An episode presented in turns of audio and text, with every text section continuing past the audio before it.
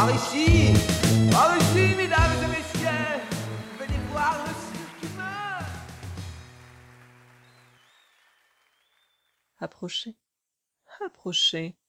Vous êtes les bienvenus dans le jardin des délices. Suivez la rouquine au trousseau de clés rouillées, dans les venelles tortueuses et mélancoliques du labyrinthe de la créativité. Elle va vous guider.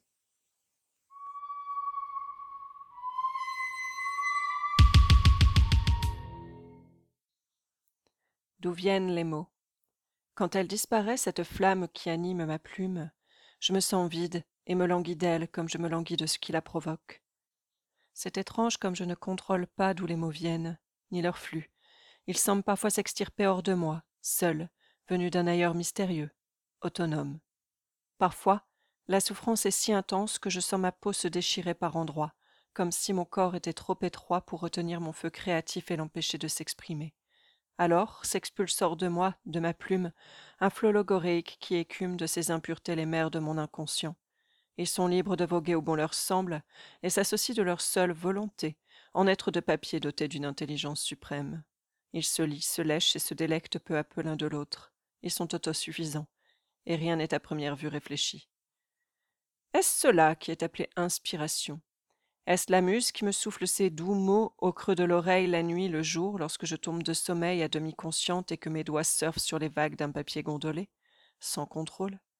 Ils glissent de lettre en lettre, de mot en mot, et parfois je n'y trouve de sens qu'à la relecture.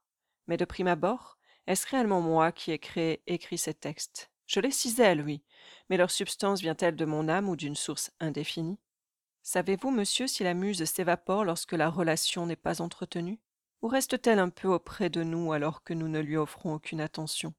J'ai pu goûter à une telle puissance créatrice. Me la retirer, c'est un arc bandé sans une seule flèche à tirer, un bateau sans voile, une lune sans étoile.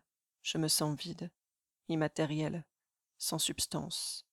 Mon âme navigue sur un entre-deux exécrable. C'est étrange, je ne me suis jamais réellement retrouvé dans aucune religion. Pourtant, parfois, lorsque j'écris, j'ai l'impression d'avoir une connexion avec le divin. Pas un dieu anthropomorphisé tel qu'on le connaît, mais une puissance surnaturelle. J'ai l'impression d'être inséminé d'idées et de n'être que le canal de mots posés sur des mots. Et lorsque la connexion se rompt, le désespoir m'envahit. Je sens le vide se creuser en mon ventre et m'étouffer de sa profondeur archaïque et ancestrale. Je suis si lasse de ces mots qui ne savent plus m'imprimer s'exprimer. D'où viennent ces mots? Les ai-je seulement pensés avant de saisir leur corps à la fois souple et ferme Leur encre s'étale et bave.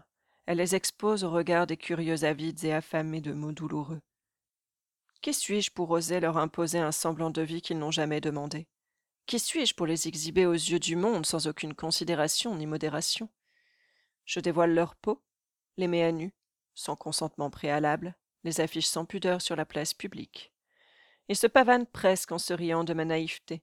Après tout, je ne les maîtrise pas. Ils peuvent bien faire ce qu'ils veulent, exprimer leurs désirs les plus subtils, leurs fantasmes les plus sibyllins.